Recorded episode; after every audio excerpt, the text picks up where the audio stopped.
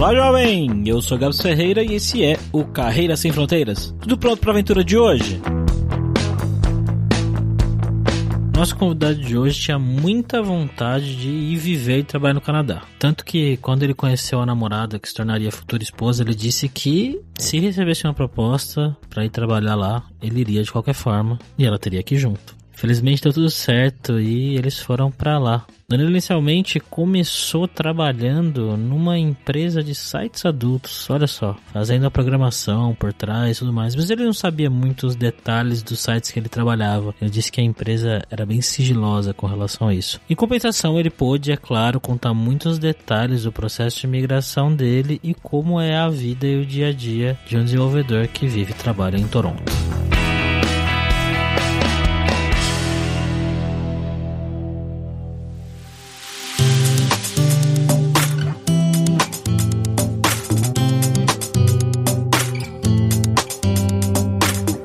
Para conversar com o Danilo, estamos sempre com ele, o nosso viajante poliglota Fabrício Carraro. Como que você tá, Fabrício? Tô bem aqui, Gabs. A segunda tentativa, um pouco de bastidores aqui pro pessoal que tá ouvindo. A gente esqueceu de botar o botão de gravar. Acredita nisso? Primeira vez. Mas a gente vai bater. Primeira vez. Mas a gente vai bater um papo muito legal hoje com o Danilo, que ele tá lá no Canadá. Como é que você tá? E passando frio, Danilo? Passando frio. Tá quentinho agora, tá 10 graus, acho. Dá pra passear de camiseta, que é, tá no final do inverno. Mas o inverno se estende, né? São abril, daqui a pouco a gente consegue curtir o dia a dia no Canadá. Então bora lá pra esse papo.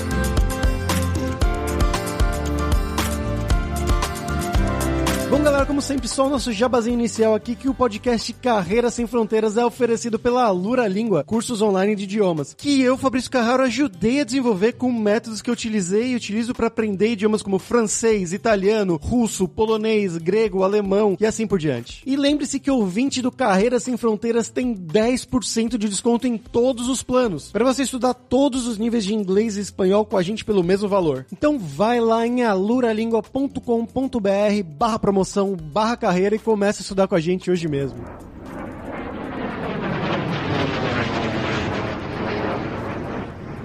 Mas bom, Danilo, para começar aqui, como sempre, a gente pede para os nossos convidados se apresentarem, né? E no seu caso é um pouco de marmelada, porque você teve esse prazer maravilhoso de morar comigo durante o tempo da universidade, né? Eu sei mais ou menos a sua história, mas conta para os nossos ouvintes aqui, de onde que você é no Brasil, o que que você estudou, um pouco do seu trabalho e como que foi o seu passo a passo para chegar aí no Canadá. Legal, Fabrício. É, marmeladíssima, né? Meu nome é Danilo, eu tenho 34 anos, eu sou original do ABC Paulista. Eu fui pra Unicamp, encontrei o Fabrício lá, a gente montou uma república através do Orkut. A gente, sem se conhecer, juntou como era cinco, cinco ou seis pessoas, acho que foi cinco no começo, pra achar uma casa aleatória e morar junto. E passamos alguns anos juntos na, na universidade, eu me formei, você também, né, óbvio.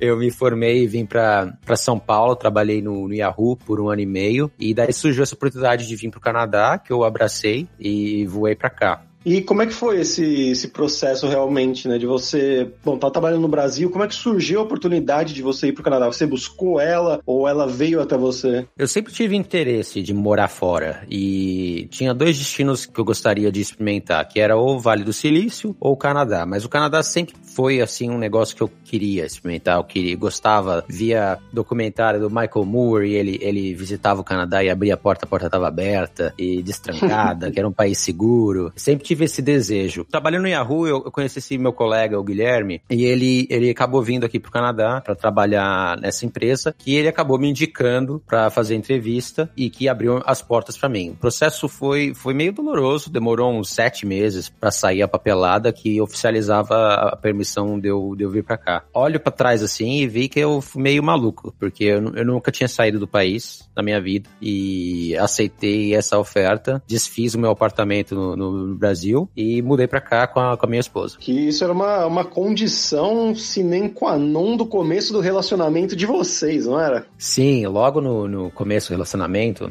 a minha esposa perguntou o que, que eu tava querendo, né, né? Dessa ficada, né? Ela falou que não queria nada sério. E eu falei, ó, eu não sei se a gente tá fazendo algo sério ou não, mas eu tenho planos de vir pro Canadá e eu não pretendo deixar ninguém para trás. Então, se a gente começar um relacionamento, você vai vir comigo. Foram lá cinco anos depois, eu falei para ela, ó, apareceu essa oportunidade. Agora é a hora de você é, respeitar a nossa condição inicial, né? Que ela abraçou e veio comigo. Para quem tá ouvindo aqui, a gente entrevistou já a esposa do Danilo, a Andresa, muito tempo, há dois anos atrás. É só botar no Google lá, Carreira Sem Fronteiras, Toronto Data Scientist. Ou só botar Toronto já vai aparecer, que é a Andresa, a esposa do Danilo aí. Mas como é que foi isso? Por que demorou sete meses, cara? Cara, apesar do Canadá viver de imigração, o processo burocrático é sempre devagar, né? Um processo processo governamental costuma ser devagar. Eles fazem muitas melhorias constantes. Hoje em dia, pegar visto é tudo digitalizado, é tudo, você não precisa mandar é, carta para nada. Eu mandei envelopes, na minha época, envelopes de um quilo de, de papel para Sydney, no Canadá, para ser processado. Então, quando eu aceitei a oferta, eles começaram, a empresa que, que eu estava indo, eles começaram um processo com o governo falando assim: nós tentamos contratar canadenses para essa vaga e não conseguimos. E a gente achou essa pessoa pessoa aqui, esse brasileiro qualificado que formou nessa universidade, a gente quer contratar ele. E esse processo todo demorava uns três, quatro meses. No meio da minha aplicação, o processo mudou. A minha advogada de, de imigração se adaptou, tirou do processo antigo, botou no processo novo e daí que saiu. E foram sete meses esperando. Se você tiver interesse de vir para o Canadá, independentemente da forma, especialmente legal, tô falando, né? Não de forma ilegal, mas da forma legal, você deve estimar que você vai esperar pelo menos seis meses, um ano, para sair uh, uma papelada que deixa você vir aqui estudar ou trabalhar e, e viver aqui no Canadá. E como é que foi esse processo? Processo de mudança, cara, quando você chegou aí para encontrar lugar para morar e tudo mais? Foi intenso. Eu acho que toda mudança ela, ela te pega desprevenido, né? Para alugar imóvel no Brasil, você tem que ter um fiador. Aqui no Canadá, você pode ter um fiador, mas é muito raro. Mas você precisa dar o, o primeiro aluguel e o último aluguel do, do mês. E na minha época, quando eu cheguei, era sugerido, porque é ilegal, né? Mas era sugerível você falar que você daria mais meses à frente. Então eu paguei o primeiro mês e os três últimos. E daí Nossa. isso dá tranquilidade pro locador de você mudar para lá. Mas é. Mas isso é gente... é porque você é estrangeiro ou um canadense também teria a mesma coisa? Isso é porque você é estrangeiro. Você sendo canadense, eles têm como ter os trâmites legais de recuperar esse dinheiro. Você sendo de fora, tem aquela coisa que, tipo, e se a pessoa fica três meses no apartamento e foge? Eu não sei o que passa na cabeça das pessoas, sinceramente, mas eles têm essa coisa assim do medo da perda. Eu não quero estar numa posição arriscada que eu perca. Então eles querem mais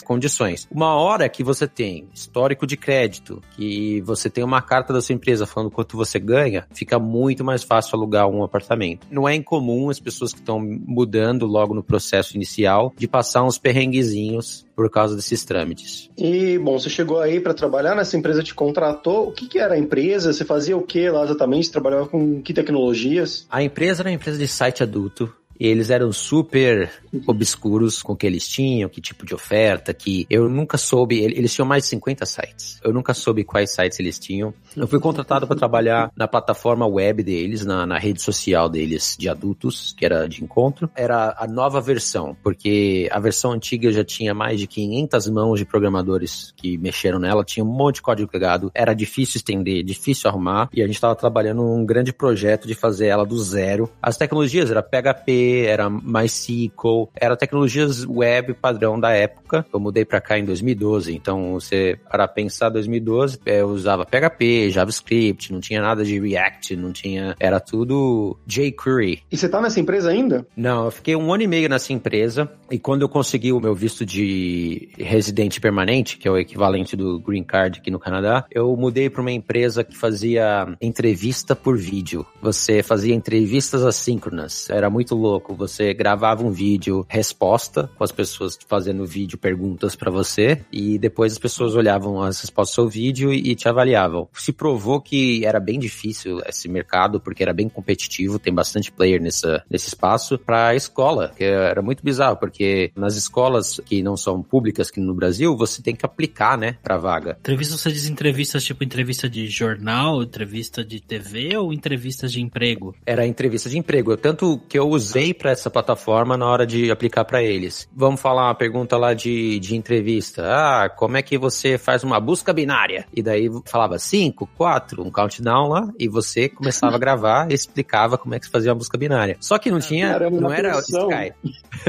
não era Skype, não era ao vivo, era uma pessoa que gravou 10 perguntas e você recebia uma pergunta aleatória. Nossa senhora. É interessante, mas eu nunca tinha ouvido falar também. E tem bastante gente que faz isso, cara. Você falou que tem grandes players, eu não conheço ninguém. É, se você começar a procurar, você vai achar, tipo, pelo menos 10 opções. É que você nunca teve essa necessidade, então você não sabe que existe. Mas se você fala assim, e se eu pudesse fazer isso? Meu, você vai achar muitas opções no mercado. É difícil conquistar um pedaço desse mercado.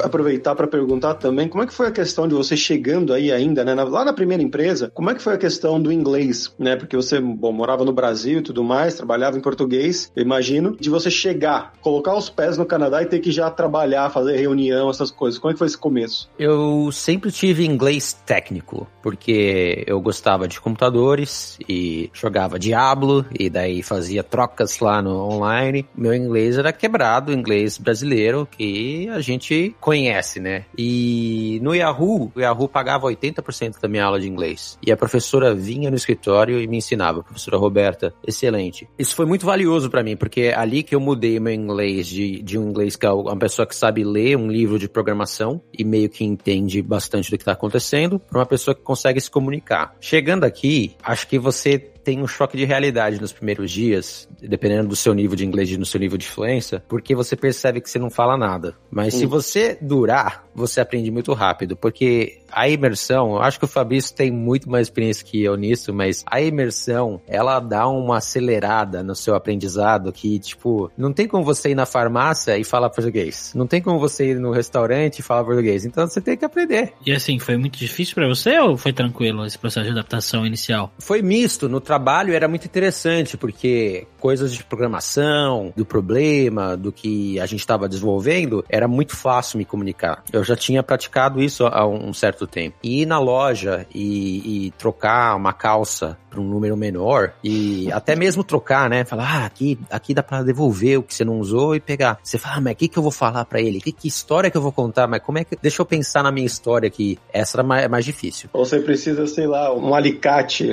uma chave de fenda.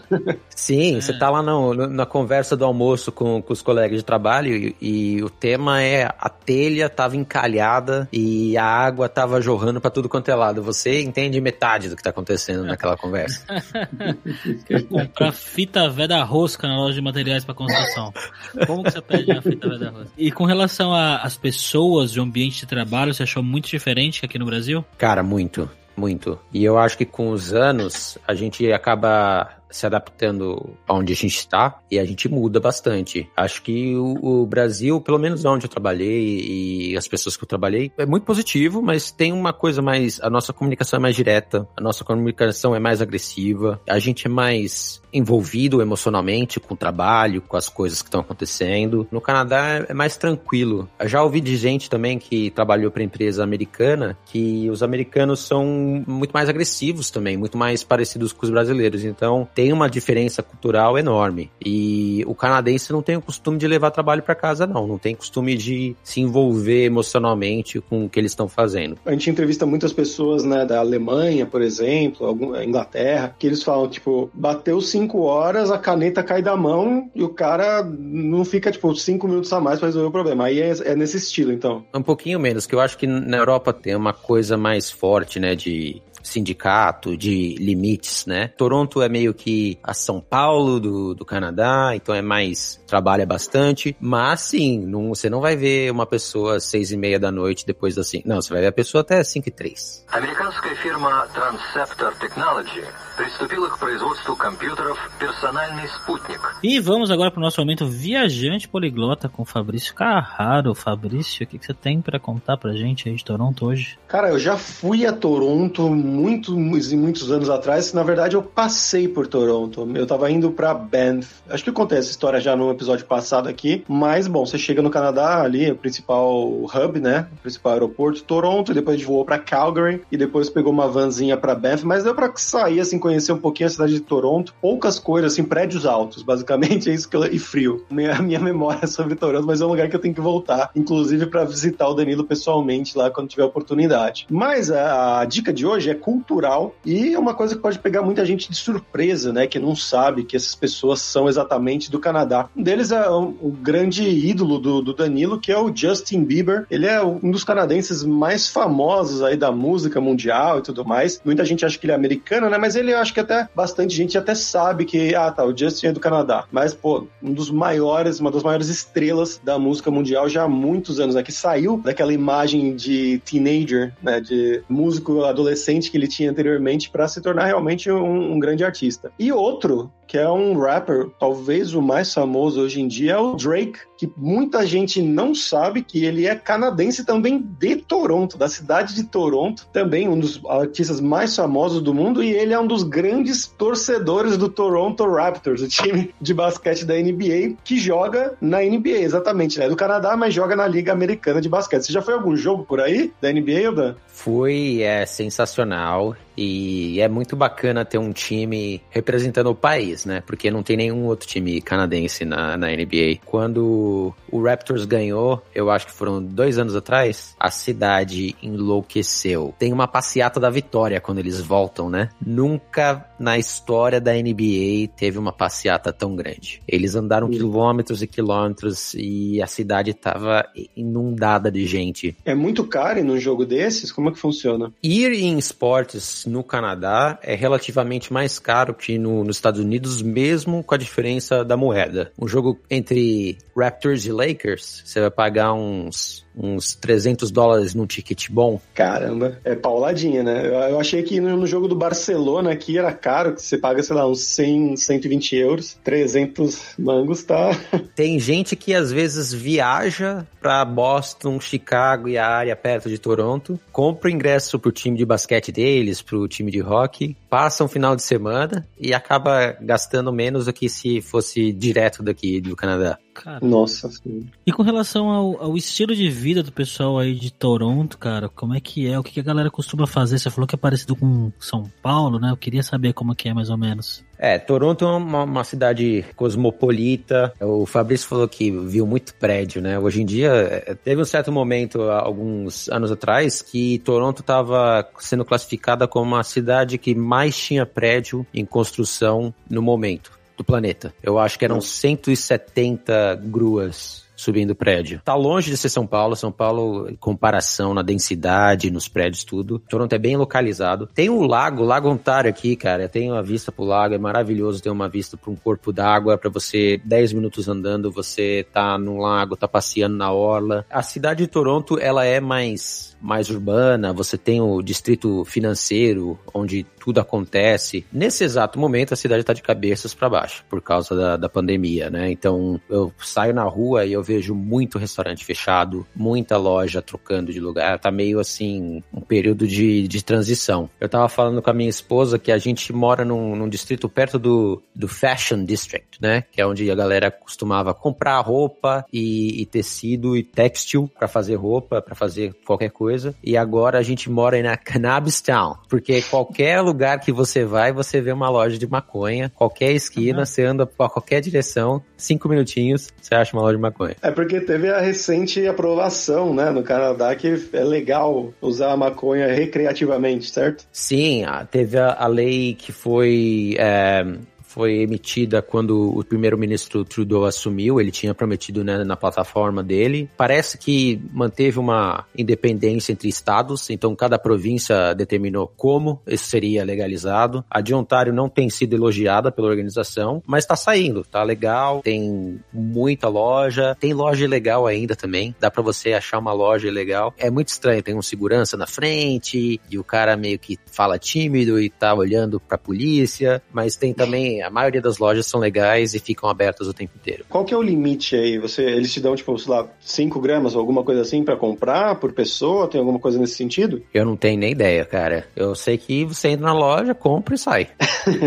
Aqui a gente tem a loja do álcool, né? Normalmente você só compra álcool nessa loja. Porém, hoje em dia, os supermercados também foram legalizados para vender álcool, mas era menos assim. Você vai na loja de álcool, compra um vinho, vai para casa. É a mesma coisa com a loja de maconha. Uma, uma coisa interessante que eu li na internet outro dia, o cara tava perguntando, eu tava no aeroporto e eu vi os cachorros, né? E eu fiquei curioso, falei, como é que eles atualizaram o currículo dos cachorros para eles não, não cheirarem maconha, né? Porque não é para mais fazer alarde com maconha. E daí ele perguntou pro policial e o policial falou assim: aposentamos cachorro, não tem como atualizar o trame deles. Treinamos novos cachorros sem maconha ser ilegal e todos os outros cachorros foram aposentados. Nossa.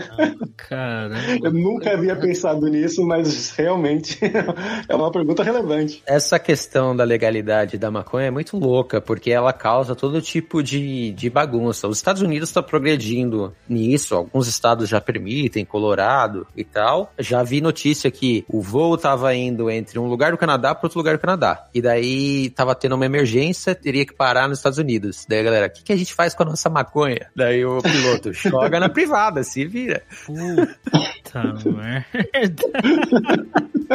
Bom, mas Danilo, o que, que você gosta de fazer aí, cara? Sem dica cultural pra gente. Já vi que você não gosta de fumar maconha nem consumir maconha de qualquer forma, mas fora isso, o que, que você faz por aí? Cara, na pandemia mudou tudo. Eu tenho o privilégio de trabalhar de casa, nem, nem todo mundo tem isso, e a gente tem recebido as instruções do Estado, da Prefeitura, de, de lockdown, de ficar em casa. Eu e minha esposa trabalhamos de casa no dia a dia. A gente tá a 10 minutos de alguns parques muito gostosos de, de, só pegar e sair para dar uma volta no parque. E a gente também tá numa área muito boa para restaurante. E quando a gente consegue, a gente pega um take-out para apoiar os restaurantes locais, porque esse período de pandemia tá tudo de pernas pro ar. Tem restaurante que você gostava fechando e daí você não quer que todos fechem, porque senão você fica sem opção também. Você não quer perder aquele. O, a gente adora repetir o sabor da nossa vida, né? A experiência da nossa vida. Então você mantém o restaurante aberto. O Canadá ele tem um bom misto entre parques e shoppings, né? E lugares para comprar. Um amigo meu ele até falou, ele falou assim, a Europa é muito parque. E os Estados Unidos é muito shopping.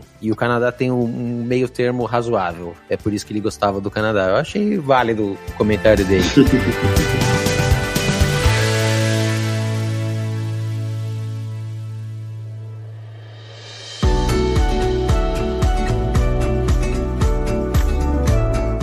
antes da pandemia, né? O que, que os canadenses gostam de fazer? Qual que é o programa? É que, bom, você já foi para aí casado, né? Então não sei se é exatamente a mesma coisa. Mas, bom, você fez amigos no trabalho, saía pro barzinho, era o mesmo esquema de São Paulo ou era bem diferente? Cara, fiz amigos no trabalho, a gente jogava bola, uma vez por semana eu jogava uma bola com a galera. Teve uma época que a gente pegou um horário, um horário horrível, era verãozão, né? Pelo menos isso. Terminava de jogar bola meia-noite. Se bem que eu, eu acho que o horário é horrível, mas amigo brasileiro meu falava que já jogava da uma às duas da manhã, porque era o único lugar que dava no campo dele. Eu ia em meetup com o pessoal de tecnologia, vou em bar também. Tem muita coisa para fazer. Aqui é normal no bairro ter um centro comunitário, então se você gosta de jogar vôlei, mas você não tem um grupo de amigos, você não tem 12 amigos pra fazer um jogo de vôlei, meu, você vai lá no centro comunitário, normalmente é 2, 3 dólares, você joga com a galera, você acaba fazendo amizade lá. Então, tem todo tipo de atividade. Eu sempre gosto de ir na academia, quando podia, né? Diversificar. Cada dia da semana faz alguma coisa, na sexta-feira você vai, vai pra um bar, e assim vai. Bom, Danilo, agora vamos falar sobre dinheiro, cara. Queria que você contasse pra gente o que que é caro, o que que é barato aí em Toronto, aluguel, comida, conta pra gente. É difícil saber o que é caro que é barato, né? Porque é muito dependente da sua renda. Mas Toronto tá numa bolha imobiliária. É, você procura na internet, você vai ver que onde mais cresce o valor do, do imóvel é no Canadá, no geral. Toronto sofre disso também, Vancouver também. É relativamente caro morar no centro de Toronto. Achar um apartamento de um quarto bacaninha por uns 1.800 dólares por mês. É, e um apartamento de dois quartos já fica mais caro que isso, tipo entre 2.500, 3, dependendo do, do apartamento. Comida, você consegue comer bem com 15, 25 dólares, mas depende muito do tipo de alimentação que você está tendo. Você senta no restaurante, você acaba pagando aí gorjeta, que não é opcional e é esperado que você vai pagar gorjeta. Então, normalmente você paga 15, 20% de gorjeta aqui em Toronto. Então acaba ficando algo de 20 dólares, acaba ficando 26 dólares, né? Depois de pagar imposto e gorjeta. Tem uma coisa também que interessa muito os brasileiros, né? Que são os eletrônicos, pelo menos, bom, nos Estados Unidos, né? Mas na América do Norte em geral. Você sentiu bem a diferença de preço de ser bem mais barato, eletrônicos, carros, essas coisas, ou não tanto? Cara, eu achei que eu ia mudar pra cá, eu ia ficar louco, assim. Eu ia comprar tudo que eu pudesse imaginar. Mas daí você chega num lugar e as coisas têm preço acessível acessíveis, você pode comprar elas a qualquer momento, não é só no momento que você tá viajando, daqui a pouco você vai voltar para um lugar que é 10 vezes o preço, que você acalma, você abaixa o facho e você mantém na linha. Mas Canadá é, é famoso por ter um custo adicional comparado com os Estados Unidos, mesmo depois de pagar imposto, mesmo depois de pagar conversão. E a galera fala que é por causa do, do plano de saúde, né? Universal, que os Estados Unidos não tem e o Canadá tem. Fala assim, ah, é o preço da saúde. Mas é tudo muito em conta, assim, tudo muito acessível. Existe um estereótipo do canadense, que o canadense é super educado, até um ponto que você, você é até meio ridículo, que o pessoal faz piada, né? É assim mesmo? Ah, mais ou menos. Se você tá no Canadá, você costuma falar sorry por qualquer coisa. E daí você viaja, você percebe que isso é, é uma coisa local sua. Você, você tromba em alguém e fala sorry, e tipo, a gente viajou pra Coreia, e meu, lá todo mundo se encosta, e ninguém fala sorry. Porque é assim que eles são. Tipo, todo mundo fica perto, porque não é, o país é pequeno, tem pouco espaço, e ninguém se importa de se encostar um ao outro e ninguém fala sorry. Aqui no Canadá, todo mundo gosta de um, do espaço pessoal, por favor, não encoste em mim. Tem uma bolha invisível no transporte público, onde, onde quer que você esteja, e todo mundo fala sorry aqui e ali. Mas, no geral, sim, as pessoas são educadas, amigáveis e tal, mas tem também essa coisa de que a galera fala que é educado de mentirinha, que às vezes é mal educado. Eu não sei, eu não vejo problema. E tem uma outra coisa também que pode parecer muito distante para quem tá no Brasil ainda, né? Mas para quem tá fora é uma realidade que aparece cada vez mais, que é a nacionalidade, né? A, você se naturalizar do país em países que dão essa oportunidade, como o Canadá, né? De virar cidadão canadense. Como é que foi isso, esse processo todo, desde o começo? Quantos anos precisa? burocracia e tudo mais. Foi simples até, assim. O principal componente de virar canadense é estar no Canadá de maneira legal, estar no Canadá por um período suficiente, estar tá pagando imposto tudo certinho e submeter a sua aplicação. O processo está sempre mudando. Então, tipo, na minha época, quando eu apliquei, eu acho que dos últimos cinco anos você precisava ter pelo menos três morando no Canadá. Eles não querem que ninguém que more seis meses num país e volta no Canadá só pelo plano de saúde ou por algum outro motivo. Eles não querem dar cidadania para essas pessoas foi muita coisa digitalizada, foi muita coisa modernizada, foi muito bacana. E foi mais fácil de conseguir a cidadania do que conseguir a residência permanente, que a residência permanente exigiu muito mais papelada. É, porque é a diferença de papelada de um país que eles não conhecem, né, e papelada local, provavelmente. É, eles têm acesso à polícia local, eles têm acesso ao seu histórico de imposto, eles têm todo o seu perfil, né, na sua história do Canadá. Fica mais uma, uma dúvida de quantas vezes você viajou viajou, porque cada vez que você viaja para fora do país, esses dias você não está no Canadá. Esses dias não contam para sua cidadania. Essa é a parte mais confusa do processo todo. Eu conheci uma pessoa que era uma aeromoça e ela tinha uma planilha com três páginas de todos os voos que ela fazia para conseguir contabilizar a cidadania dela quando ela fosse aplicar. É, para aeromoça realmente é uma situação bem particular. E Danilo, você falou que você, bom, você chegou numa empresa, ficou um tempo, depois saiu, foi para outra empresa, você ainda está nessa empresa, e eu queria que você analisasse como é que é a progressão no trabalho no Canadá comparado com o Brasil, assim, trabalha há tantos anos, é bem parecido, é diferente? Pô, tem muita oportunidade para quem está no espaço de tecnologia no Canadá. Tem muita empresa americana vindo para cá por causa da alta do dólar, por causa da confusão que estava no passado politicamente falando. Eles estavam fechando imigração e fazendo tudo mais ser mais complicado e o Canadá é muito mais avançado nisso. Progredir na carreira é relativamente fácil. Eu, eu vim como programador, sempre gostei de ser programador, tive chance de ser gerente, fiquei um tempo como gerente, voltei como programador, que é o que eu gosto de fazer. Hoje eu tô numa empresa que eu sinto que eles me respeitam, gosto das minhas contribuições, eu gosto de lá. Eu trabalho numa empresa que é uma fintech canadense, que chama Wealthsimple. Eles estão se inspirando bastante com as fintechs brasileiras também, achando que eles estão fazendo muita coisa certa, tentando aprender com eles. Okay,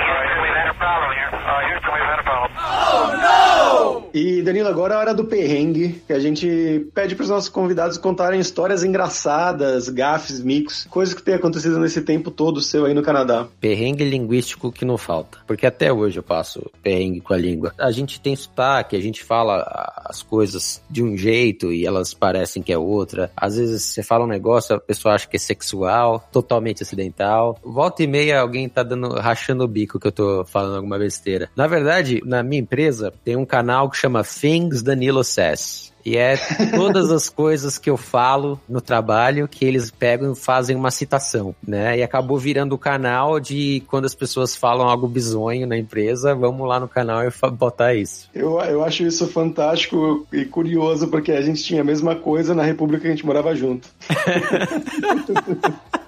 Coisas que o Danilo falava, nada mudou, cara. 15 anos passam, nada muda. E não é da língua, não, Gabs, é em português era a mesma coisa. É, é imagina.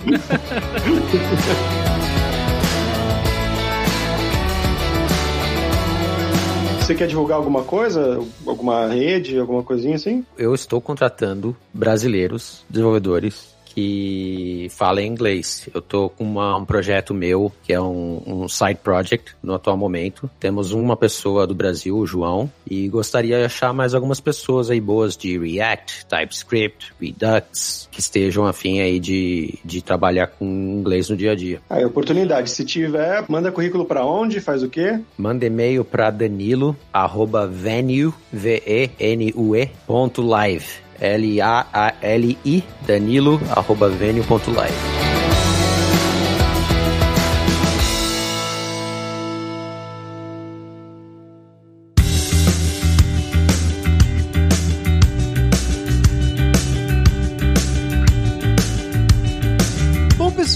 hoje é isso. Thank you very much pela sua audiência. E se você gosta do Carreira Sem Fronteiras, recomende para cinco amigos, para nossa comunidade crescer sempre cada vez mais. E entre no nosso grupo do Facebook, o Carreira Sem Fronteiras, para você ter mais dicas sobre empregos, mercado de trabalho no exterior, no Canadá, por exemplo, tecnologia e também sobre a língua inglesa ou algum outro idioma. E não deixe de conhecer a Lura Língua para você reforçar o seu inglês e o seu espanhol e dar aquela força, tanto no seu currículo quanto na sua vida profissional, algo que o Danilo destacou muito bem, que é óbvio que para trabalhar no Canadá, você vai fazer as entrevistas em inglês na maior parte, você vai trabalhar lá em inglês com pessoas de vários países diferentes, não só com os que falam inglês nativo, mas com pessoas que também tiveram que aprender o inglês lá no país delas para trabalhar em inglês no Canadá. E só lembrando que o 20 do Carreira Sem Fronteiras tem 10% de desconto em todos os planos. Então vai lá em aluralingua.com.br barra promoção, barra carreira e comece a estudar com a gente hoje mesmo. Além também, é claro, da alura.com.br que tem mais de 1.200 cursos de tecnologia tanto nas áreas de programação, que é a área do Danilo, então tem os cursos de PHP, de todas as tecnologias que ele mencionou, mas também de marketing, design, business, soft skills, cursos de como você criar o seu currículo em inglês ou em espanhol para mandar pro exterior. Então, com certeza vai ter o curso para você. Então, pessoal, até a próxima quarta-feira com uma nova aventura em um novo país. Tchau, tchau.